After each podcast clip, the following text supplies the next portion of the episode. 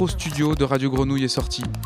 Micro studio parce que nous sommes euh, à une grande table, à la Friche Belle de Mai, pas loin des studios où on peut faire du direct.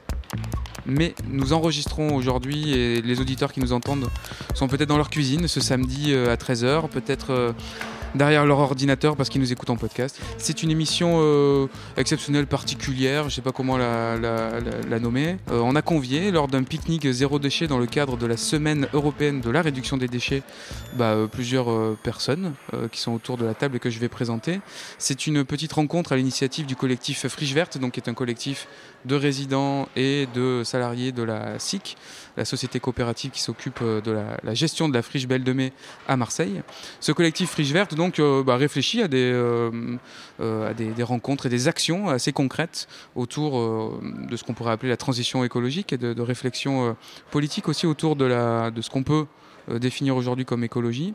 Et dans le cadre de cette semaine européenne de la réduction des déchets, on a proposé donc un petit pique-nique zéro déchet. Donc certains de nos collègues et quelques, quelques personnes publiques qui passent à la friche mangent un petit sandwich, soit qu'ils ont fait eux-mêmes, soit qu'ils ont euh, trouvé aux grandes tables, le restaurant qui est juste à côté de nous. Donc on est dans cette coursive avec le son du skatepark à notre droite, Euh, peut-être des groupes et des trains qui passent, puisque la friche Belle de est donc à côté euh, de la gare SNCF. Et on est attablé à une grande table en bois pour parler un petit peu euh, d'actions concrètes que chacun de nos invités porte, autour évidemment du déchet, du recyclage. On va parler compost, informatique, collectage et aussi de peut-être de politique euh, euh, et d'aide en tout cas à, comment accompagner des collectivités sur ces terrains-là. Lorraine Gertz donc pour les alchimistes est au micro vert. Bonjour. Lorraine. On a Thomas Denos qui est maître composteur. Bonjour Thomas. Bonjour Radio Grenouille. Micro vert aussi, on n'a pas choisi la couleur euh, au hasard.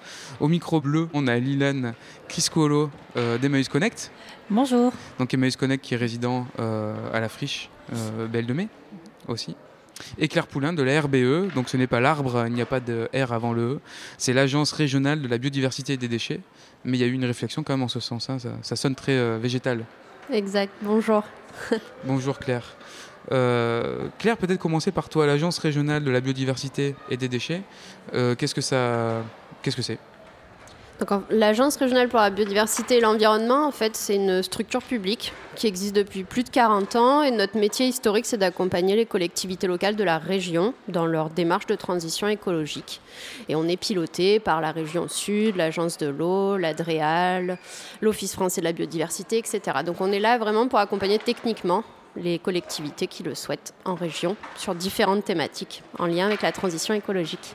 Et alors sur, le, sur les déchets plus particulièrement, euh, ce qui se, bah voilà, qui, qui, qui sort peut-être d'événements. On parlait tout à l'heure du collectif Cofis, donc euh, Véronique Fermé n'est pas présente aujourd'hui, mais euh, l'agence régionale de la biodiversité des déchets peut justement, euh, euh, participer ou appuyer ce genre d'initiative. Tu peux nous parler de ce que c'est? Oui, en fait, depuis euh, le début d'année 2019, la, région et l'ensemble de nos partenaires nous ont demandé de travailler spécifiquement sur le- les enjeux liés aux pollutions plastiques. L'idée, c'est vraiment d'essayer d'accompagner les collectivités pour qu'elles essayent de diminuer l'impact qu'elles ont à travers leurs compétences territoriales sur les milieux naturels en termes de production plastique. Pour, euh, pour les accompagner au mieux, on essaye de s'appuyer sur tout le tissu associatif régional qui est très riche euh, sur le sujet et on travaille notamment donc depuis plus d'un an maintenant avec le collectif des organisateurs de festivals éco-responsables de la région sur le sujet spécifique de comment diminuer les pollutions plastiques lorsqu'on organise une manifestation.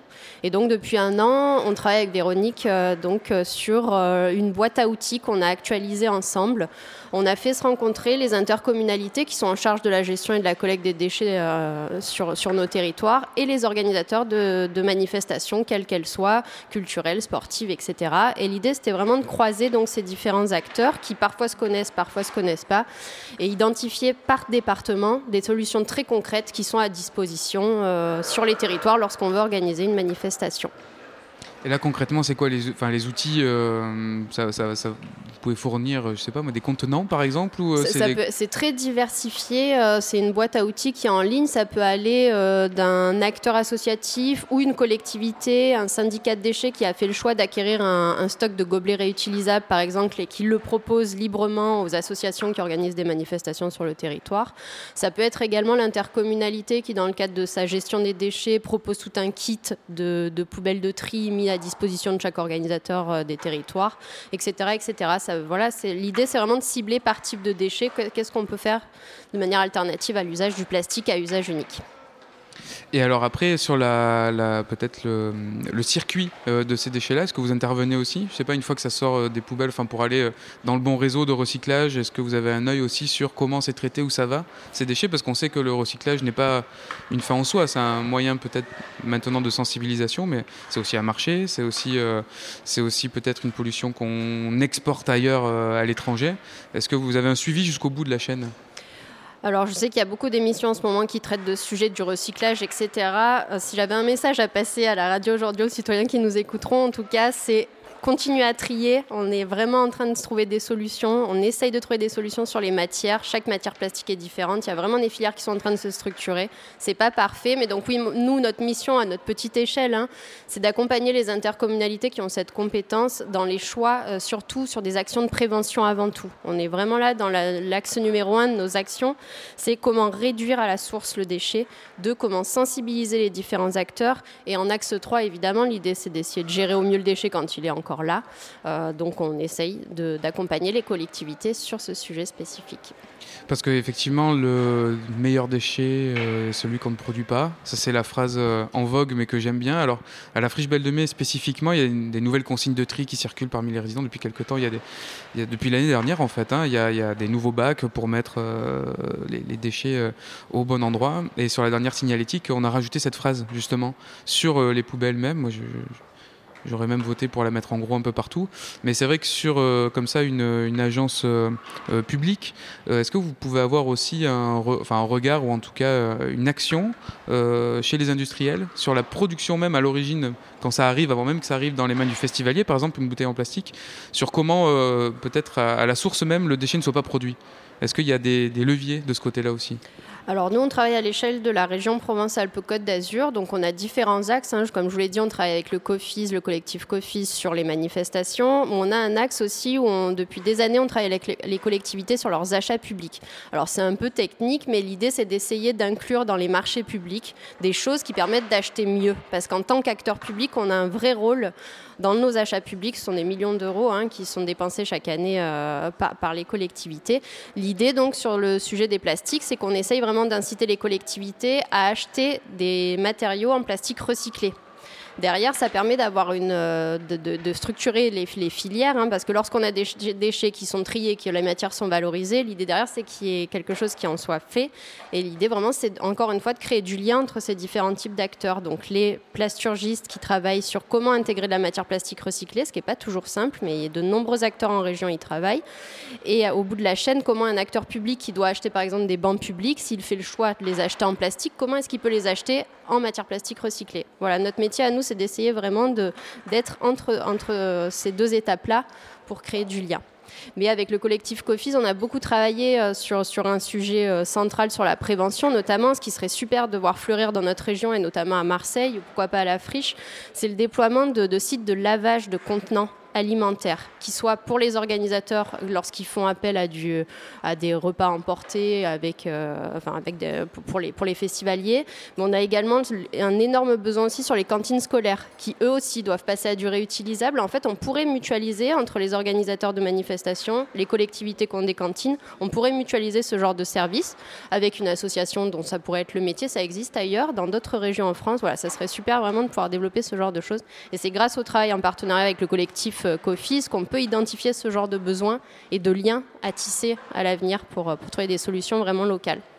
Bon, là, je lisais encore un article sur le, bilan un peu des ramassages. C'est une ONG internationale qui fait le, bilan de ce qui est ramassé dans les collectes sur les plages, mais pas que, hein, en forêt, les cours d'eau et tout ça. Effectivement, c'est encore euh, les bouteilles de Coca-Cola qui arrivent en premier hein, dans, le top, dans le top niveau et le, plus, grand, plus grande montagne de déchets plastiques récupérés. donc le recyclage, euh, peut-être n'est pas, comme je disais, euh, une fin en soi, mais c'est peut-être un, moyen pour arriver à une autre étape. Mais il y a notamment la, réutilisation, enfin réutiliser, là comme tu le disais, euh, en, nettoyant, et peut-être réutiliser aussi en remettant en service, en réparant et en mettant dans d'autres mains du matériel, et notamment informatique. Alors peut-être, Lilan, ça c'est la partie d'Emmaüs Connect, donc vous êtes résident à la friche, c'est une branche d'Emmaüs, mais qui a une particularité autour de l'informatique. Exactement. Euh, du coup, Emmaüs Connect, c'est une association qui fait euh, partie du mouvement Emmaüs, mais on est spécialisé sur la question de l'inclusion numérique euh, auprès de, publics qui sont en situation de précarité sociale, précarité numérique et qui ont différents freins d'accès en fait au numérique. Donc on est plutôt des acteurs de terrain, on va accompagner les publics sur différents axes, notamment sur tous les aspects plutôt prise en main des outils, accompagnement sur les usages numériques. mais on se rend compte depuis plusieurs années qu'il y a beaucoup de besoins aussi sur de l'accès à du matériel qui est aujourd'hui très coûteux, notamment le matériel neuf. Et, donc c'est un phénomène qui a été particulièrement marquant pendant la crise sanitaire. On a été sursollicité pour répondre à des besoins de matériel, notamment pour des, jeunes étudiants qui n'étaient pas forcément ciblés par cette difficulté là Et euh, en parallèle, on avait des entreprises qui étaient prêtes à faire euh, du don, euh, du réemploi de leur matériel informatique, mais elles ne savaient pas forcément comment faire. donc on a créé un projet en 2020 qui s'appelle lacollecte.tech.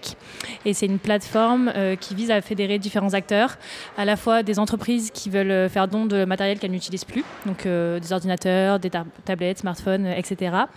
des reconditionneurs qui sont des chantiers d'insertion, qui ont des vocations bah, solidaires, qui emploient des, travailleurs euh, en insertion, des travailleurs handicapés, mais qui ont besoin euh, d'être alimentés, de trouver euh, du matériel.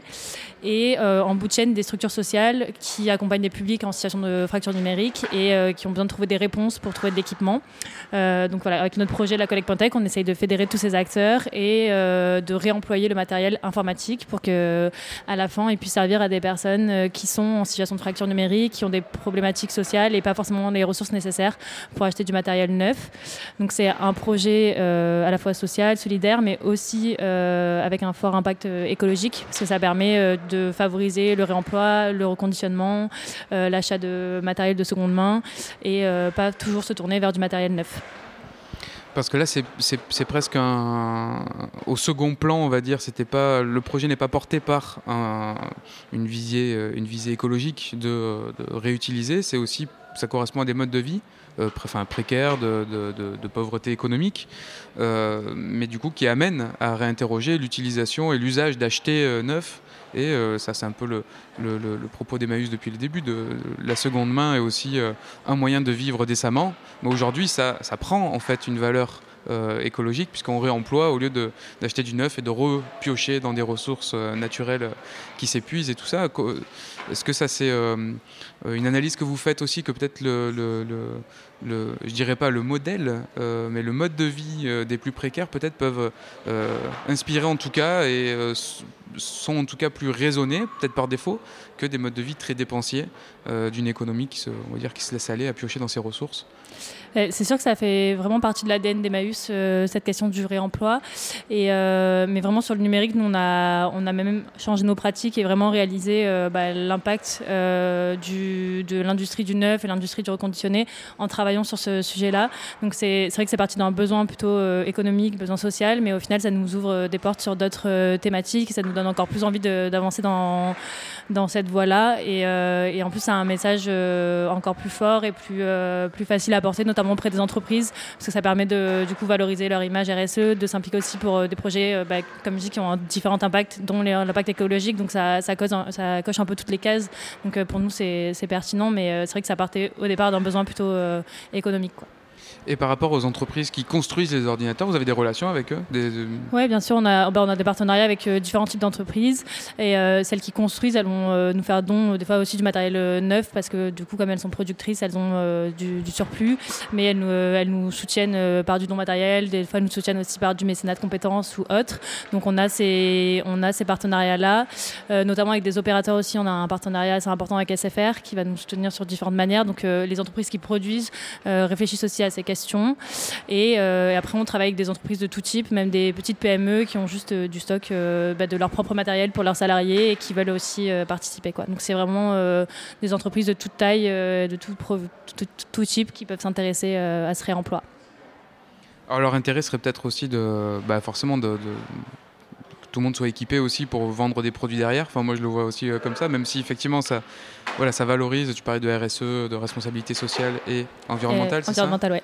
voilà, donc c'est les entreprises qui peuvent bah, gagnent un peu des points en communication et aussi en peut-être certaines enveloppes, je ne sais pas, les aides qui leur sont allouées s'ils si, cochent ces cases-là. mais c'est vrai que le numérique, quand même, peut-être à Emmaüs Connect, vous avez un propos là-dessus, je ne sais pas, mais le numérique engendre aussi de la pollution par presque envie de dire du déchet, euh, par l'énergie euh, consommée, euh, l'obsolescence quand même de ce qui est, majoritairement proposé. je sais pas, est-ce qu'il y a une position ou des vigilances aussi sur ce qui est mis sur Internet et sur les usages que vous transmettez aussi aux gens que vous recevez? Bah, alors c'est vrai qu'à notre échelle, on travaille plutôt sur les usages des particuliers. Euh, on n'a pas euh, encore euh, les épaules pour faire du, dire, du plaidoyer avec les entreprises sur leur impact dans la production de déchets. On va plutôt s'interroger sur les usages de numérique que vont faire les personnes qu'on accompagne et les sensibiliser, par exemple sur toutes les questions de sécurité, sur les logiciels libres, les choses comme ça. donc c'est plutôt de l'usage particulier et on a moins cet appui à grande échelle sur les entreprises. Mais, mais c'est sûr que ça, ça fait partie des problèmes et euh, c'est des choses dont on a conscience. Mais euh, on dire qu'aujourd'hui, il y a tellement une urgence en fait à savoir se servir du numérique, à avoir accès à un outil pour des choses très basiques de la vie quotidienne, que nous, on est plutôt dans cette urgence-là, répondre à l'urgence sociale, euh, pour que bah, une personne qui, qui par exemple, a le droit à des, aides sociales ne les perde pas parce qu'elle n'a pas accès à un ordinateur, des, choses très basiques. Donc on est plutôt dans ce registre-là pour l'instant. Mais, c'est vrai que en montant des partenariats avec des entreprises, ça peut aussi peut-être les réveiller sur d'autres sujets. Et euh, c'est vrai que pour les opérateurs téléphoniques, ils, proposent pas mal de partenariats de projets sur l'inclusion numérique. Euh, il y a peut-être des opportunités pour eux parce que ça va permettre d'avoir plus de clients en soi. Mais euh, ça, nous, ça nous aide aussi à avancer, à avoir des projets un peu plus structurants, de les faire participer. Donc ouais, c'est toujours un peu ambivalent, mais. Euh, une autre réalité, c'est qu'on est tous ici bah, à la friche Belle de dans la coursive à côté du restaurant des Grandes Tables. On entend les enfants, le skate une fois de plus, pas mal de gens qui sortent, euh, qui sortent de table. Mais donc, euh, on est à côté d'un restaurant qui produit aussi évidemment des déchets, des déchets organiques, qui sont collectés par les alchimistes, c'est ça? Et j'ai aussi voilà, Lorraine Gers des alchimistes à côté de moi et Thomas Denos qui est maître composteur. j'ai participé à une petite formation sur le compost avec toi au, Jardin Levar, donc au couvent Levar. Qui est, il y a un petit mois de ça, oui. Voilà, qui est pas loin de, la Belle de Mai. Donc là, on a deux, on a deux, je dirais pas deux volets, mais vous allez nous dire un peu vos activités respectives. C'est des choses qui se, qui se complètent, mais c'est aussi euh, le compostage euh, par rapport aux déchets organiques. C'est quelque chose qui est en train de se euh, plus que de se réfléchir, mais de s'expérimenter à plein d'endroits. Lorraine, du côté des alchimistes, vous, votre spécialité, c'est le collectage, c'est ça? C'est de récupérer les déchets Oui, nous, les alchimistes, on, s'appelle comme ça parce qu'on transforme les déchets euh, alimentaires en or, en or noir, donc euh, en compost, parce que dans cette période de transition écologique, euh, on se dit que c'est une urgence de produire du compost pour pouvoir produire de l'alimentation locale et, bio. Donc ça, c'est notre raison d'être. Et la manière de le faire, c'est de proposer des services de collecte des déchets alimentaires auprès des restaurants. Et donc les grandes tables de la friche ici à côté de nous, on vient les collecter deux fois par semaine. Euh, ça fait un peu plus d'un an qu'on travaille ensemble et ça fait déjà 10 tonnes de déchets alimentaires euh, qui ont pu être transformés pour produire du bon compost euh, normé.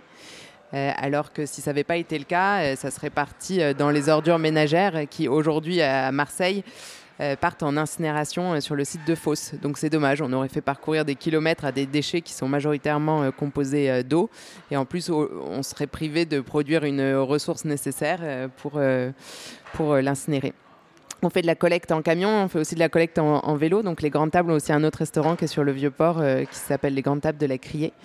Et euh, eux, on les collecte euh, aussi toutes les semaines, toutes les semaines à vélo. Et, chaque mois, aux Grandes Tables de la Criée, c'est plus de 300 kilos de déchets alimentaires qui, qui sont sauvés de l'incinérateur. Donc les déchets alimentaires, c'est tout ce qui reste, enfin transformation en cuisine, mais aussi les restes d'assiettes. Et ça inclut tout, quoi, la viande, le pain, euh, les coquillages. Les gens se posent souvent, euh, souvent des questions. Euh, mais tous les déchets alimentaires, tout ce qui vient de la nature peut retourner à la nature. On n'a rien inventé, on reproduit ce que fait, fait très bien la forêt. On laisse tout ce qui est naturel se décomposer et puis revenir vers le sol. Aujourd'hui, en termes réglementaires, il y a une obligation pour les gros producteurs, type les grandes tables de la friche, de trier à la source et de valoriser leurs déchets alimentaires. Depuis 2016, les gros producteurs de cette taille-là, donc qui font plus de 10 tonnes par an, euh, ils sont contraints. La réglementation fait qu'à partir de 2023, ça sera euh, les gros producteurs à partir de 5 tonnes euh, par an. Et à partir de 2024, ça sera tout le monde sans considération de seuil. Et quand on dit tout le monde, on dit aussi les ménages. Donc comme le disait tout à l'heure Claire, c'est les, les EPCI, enfin c'est les intercos, pour nous la métropole qui est en charge de la collecte de, de nos déchets en tant qu'habitants de Marseille. Et en ce moment, on travaille avec eux pour expérimenter la collecte des déchets alimentaires auprès de 800 foyers marseillais. On a choisi des foyers avec des typologies d'habitat différents, des pavillons, des immeubles, de l'habitat dense type bail, chave où il n'y a pas de local poubelle. Et on teste différents dispositifs pour voir ce qui est adapté en fonction de l'habitat et euh, voir quelles sont les solutions euh, qui seront pratiques à déployer à l'échelle des 1 800 000 habitants euh, d'ici deux ans. voilà, ce qui est, chouette, c'est qu'il y a un peu une urgence, du coup, tous ces déchets alimentaires avec ce changement de réglementation va falloir en faire quelque chose et donc euh, il faut qu'il y ait plusieurs solutions qui, euh, qui cohabitent euh, sur, sur le territoire pour y répondre. Donc nous, celle qu'on propose, c'est de faire de la collecte et de la valorisation sur des sites qui sont micro-industriels. Mais on collabore aussi avec des gens comme Thomas sur des solutions très locales pour du compostage in situ ou du compostage partagé dans des parcs que Thomas saura mieux vous, vous présenter que moi. Mais euh, en tout cas, ce qui est sûr, euh, c'est que il euh, faut que la multitude des solutions existe et il faut un peu mettre le turbo pour être à l'heure, pour être capable de trouver les solutions d'ici 2024. Oui Thomas, parce que c'est vrai que ce que j'ai appris aussi auprès de toi, c'est un savoir-faire et une technique. Le compostage, c'est vrai qu'il y, a y a de l'expérience maintenant qui commence à être accumulée. Certaines personnes qui ont un jardin peuvent mettre, euh, ont testé déjà un compost de manière euh, simple, on va dire, à l'air libre et puis en lien avec la terre. Mais c'est vrai qu'en ville, c'est d'autres, euh, il y a d'autres rapports, voilà, l'espace, l'urbanisme, d'autres rapports aux déchets aussi. Donc ils vont sûrement être réinterrogés dans les, dans les, les mois du coup qui viennent parce que c'est très, c'est très court l'échéance pour traiter nos lieux de déchets à la source. on voit aussi que quand vous citez EPCI, Interco, enfin, ça, reste dans un, stade un peu aussi euh, de, normes, euh, j'allais dire, euh, administratives, qui sont peut-être un peu loin encore de, des citoyens vraiment et du million de personnes dont tu parlais. comment ça peut se transmettre, justement, Thomas, ce savoir-faire? Et j'ai appris, par exemple, que si on fait juste un tas de déchets, la méthanisation qui se met en route, donc il y a aussi presque du gaz polluant qui est rejeté, donc si tout le monde le faisait, ça pouvait être encore plus problématique. comment ça se ça, peut se transmettre et comment on peut espérer euh, que tout le monde se forme assez rapidement là, au compostage, à l'art du compostage C'est ça, alors donc euh, comme l'a bien dit Lorraine, aujourd'hui on est là pour euh, travailler en complémentarité, parce qu'on va avoir chacun des solutions à diverses échelles à proposer. Donc moi en tant que maître composteur, je suis là pour donc faire du compostage de proximité. Donc on va pas être là pour faire de la collecte, mais on va être là pour faire donc de la prévention et de la gestion des biodéchets sur place, d'accord, vraiment de proximité. Et donc, euh, ce sont des techniques qui vont être euh, aussi bien pour les particuliers qui ont un jardin, qui n'ont pas de jardin, qui vont être euh, amenés à être donc des professionnels en vie active et donc générer des biodéchets dans leurs entreprises, des restaurants comme ici à la Friche. Voilà, donc il y a vraiment plusieurs moyens de faire une gestion de nos biodéchets. Donc, par exemple, les alchimistes collectent une partie de, des biodéchets donc de la friche, du restaurant de la friche. Mais je suis allé voir tout à l'heure en arrivant qu'il y avait aussi donc des composteurs sur site qui ont été installés pour pourquoi pas en gérer une partie. Ce sont donc des composteurs euh, partagés.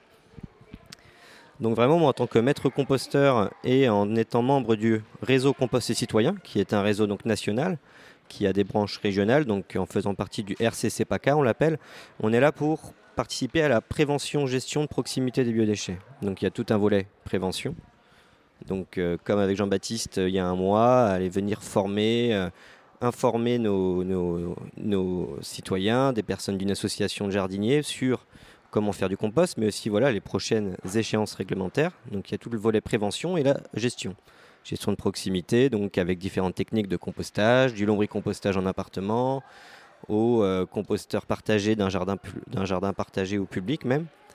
On peut aussi avoir des micro-plateformes de compostage qui peuvent euh, s'intégrer dans, dans des établissements type euh, lycée, collège, bien sûr, où il y a aussi une, une énorme production de, ces biodéchets. L'objectif, voilà, ça va être de les valoriser sur place. Mais avant tout, on va vraiment être là pour essayer de réduire à la source, de détourner avant de composter. Parce que, bien sûr, c'est des technologies, des techniques qui sont commencent euh, voilà, à faire leur bout de chemin, mais moins on en aura à faire, plus ce sera facile aussi. Donc on essaye de vraiment mettre le, un point d'orgue sur la prévention euh, de, ces biodéchets. Oui, qu'à la source déjà ce soit un peu plus économe, mais bon, après il y a toujours la, grosse soupe en hiver et beaucoup d'épluchures, euh, il faut savoir, euh, faut savoir un peu où les mettre.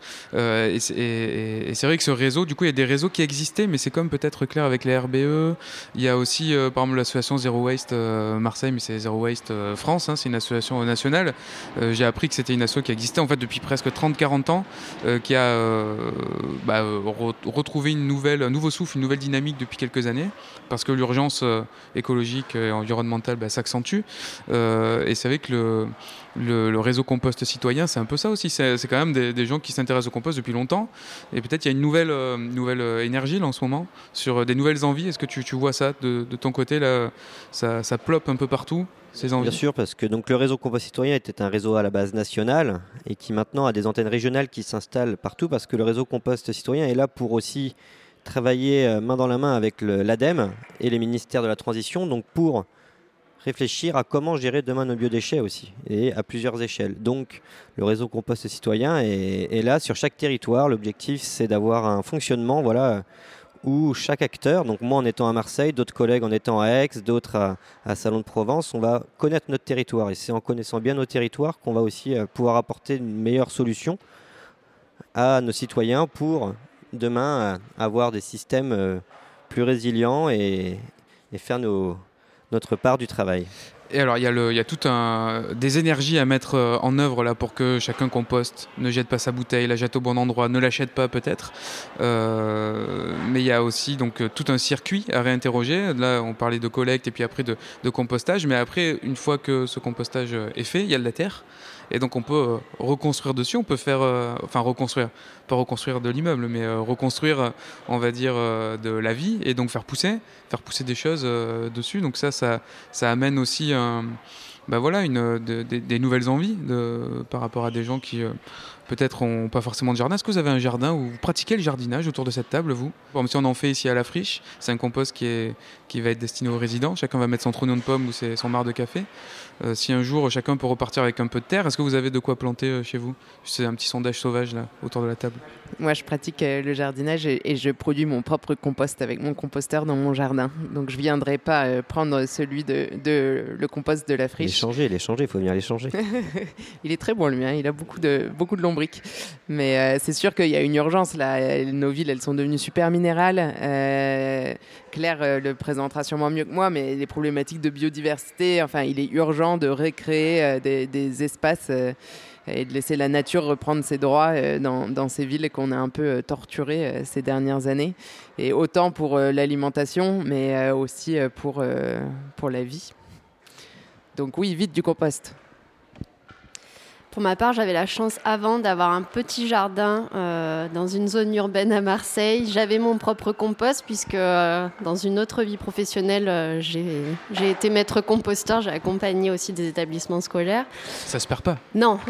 Aujourd'hui, j'ai déménagé. Je suis sur une petite terrasse et je suis tous les jours affligée de remettre mes déchets, mes biodéchets dans ma poubelle parce que je n'ai pas de solution aujourd'hui euh, dans le 6e arrondissement de Marseille. Euh, voilà. En projet, dans ma copropriété, on va essayer de développer le compostage. On a deux immeubles, donc euh, avec un tout petit morceau de terre, peut-être qu'on peut mettre des composteurs, voilà. mais on, est preneur de, des acteurs qui pourront nous accompagner. Je sais que la métropole va développer ça prochainement, mais c'est vrai qu'en tant que citoyenne, là, pour le coup, je voilà, on voit à quel point c'est un volume de déchets qui pourrait être valorisé et qui est énorme. Enfin, pour avoir composté pendant des années et ne plus pouvoir le faire, c'est dur. J'ai un peu les mêmes problématiques. J'ai pas d'extérieur, mais je trie quand même mes biodéchets que j'amène dans un composteur collectif. Mais c'est vrai que c'est très compliqué. C'est des horaires euh, restreints dans la semaine, donc euh, il faut pas rater son créneau, etc. Donc c'est vrai qu'entre quand on est citoyen, et c'est un peu des fois difficile de, s'y retrouver. Enfin, on n'a pas forcément les bonnes infos, donc euh, voilà, je serais aussi preneuse de, bons tuyaux. Moi, j'ai la chance d'avoir un petit bout de jardin là où j'habite dans le 7e que je partage avec mes voisins. Donc, on a un petit composteur euh, de voisinage. Donc ça c'est vraiment sympa, ça permet vraiment ah oui, de, au théâtre Sylvain, se rencontrer. Alors ça, non, ça c'est donc euh, chez moi, là où j'habite, mais je fais aussi partie d'un jardin partagé, le Bancaut de Sylvette, dans le, dans le 7e, à l'entrée du théâtre Sylvain, où là on a, on a des composteurs donc installés par la métropole qui sont euh, ouverts au public 7 jours sur 7, 24 heures sur 24. Donc on a 4 bacs de 800 litres qui sont là pour accueillir bah, les biodéchets de qui veut bien les amener, parce qu'on n'a pas de système de restriction là-bas. Donc, ce qui fait qu'on a globalement beaucoup d'apports. Hein. J'estime avec mes, collègues jardiniers qu'on est à peu près à 3 tonnes de, biodéchets détournés par an sur ce site, donc, euh, et donc de valoriser sur place, donc ce qui représente euh, une, euh, une, masse non négligeable, et donc qui nous permet, nous, de, revégétaliser, de, redynamiser les sols qu'on a, nous, sur ces terres, dans, dans ce petit bout de, de terrain dans le 7e. Et, et voilà, donc le, compostage, il est vraiment là pour se connecter aussi à la nature, au cycle de la nature, au cycle du vivant. Ça impose aussi de ralentir, en fait, le compostage, parce que les gestes du compostage, ils vont être régulier. On va devoir passer un petit peu de temps. Donc, en se réappropriant ces gestes-là, on arrive un peu mieux comprendre aussi les cycles naturels. Et voilà, je pense que ça invite vraiment à ralentir. Et il faut pas voir le compostage comme une solution magique qui va nous transformer nos, biodéchets en, quelque chose d'incroyable. Parce que, mine de rien, c'est nous aussi les acteurs derrière tout ça. On va devoir participer à ça, observer et donc, euh, c'est ce qui est intéressant avec aussi le compostage de proximité, c'est qu'au-delà de pouvoir détourner et valoriser des quantités énormes dans nos villes, on va pouvoir aussi amener à nos citoyens, nos enfants euh, et leurs parents, par exemple, à, à, se réapproprier voilà, ces petites choses de la nature et ce côté un peu plus lent de la nature et l'observation et des cycles. Moi, ce que je trouve intéressant aussi dans, euh, cette action-là, euh, de se confronter à ces déchets et notamment de les composter, hein, mais c'est aussi l'investissement que ça demande. C'est-à-dire que euh, moi, j'ai l'impression qu'on ne pourra plus déléguer comme avant, malgré qu'il faudra des collectes en pied d'immeuble un peu mécanisées, on va dire, pour que ça soit fluide à l'échelle d'une ville très, très, très dense comme Marseille. mais ce sont des projets collectifs aussi qui naissent, des gens qui se rencontrent à l'échelle d'un quartier. Donc ça, ça redynamise aussi une vie peut-être de quartier qui, des fois, est un peu. voilà, chacun, chacun chez soi, et puis on jette sa poubelle individuelle. Là, on est obligé de mettre en commun, et, euh, on va être obligé de plus en plus à réfléchir voilà, euh, par rapport à des contraintes des fois très administratives ou très euh, peut-être un peu, un peu autoritaires, mais aussi, si on en prend conscience, il faut faire avec les autres, avec ses voisins, il faut s'entendre pour, pour gérer comme il faut ce compost et, que le savoir-faire aussi, par exemple du compostage, se, se, se, transmette de voisin en voisin, et puis à l'échelle d'un quartier, puis après, évidemment, de, la ville selon, selon nos positions respectives. Euh, donc ça, c'est vrai que c'est le côté moi que je trouve très positif à ça aussi, c'est de pouvoir euh, mettre les mains dans ces déchets. Effectivement, comme tu dis Thomas, on retrouve un autre rythme et en même temps, on peut euh, se reconnecter aussi à des, aux autres. Quoi. Le lien social, il est, il est évident à travers ces activités à faire ensemble entre citoyens, voisins, et on apprend à, rencontrer les autres et à, à, faire ensemble. Et je pense que ça, c'est important dans nos, dans nos sociétés plutôt individualistes. Merci beaucoup à tous. Euh, voilà, on finit ce petit tour de table dans le cadre euh, de ce pique-nique euh, proposé par, le collectif Friche Verte à la Friche Belle de Mai dans le cadre de la Semaine européenne de la réduction des déchets. Merci beaucoup Claire de la RBE, l'Agence régionale de la biodiversité des déchets. Je refais un tour. Hein. Lilan Croscolo de Emmaüs Connect et Thomas Denos, maître composteur, et Lorraine Gers des Alchimistes. Merci d'avoir participé à cette petite conversation dans le vent de la coursive un peu béton, hein, mais euh, on peut retrouver peut-être du sol ici. Ça s'est déjà fait d'ailleurs à la friche, on a retrouvé du sol et ça pousse pas mal du côté de, la place des quais. Merci beaucoup, merci de nous avoir euh, écoutés, merci au public qui était ici euh, nombreux une fois de plus, merci et à très bientôt sur Radio Grenouille.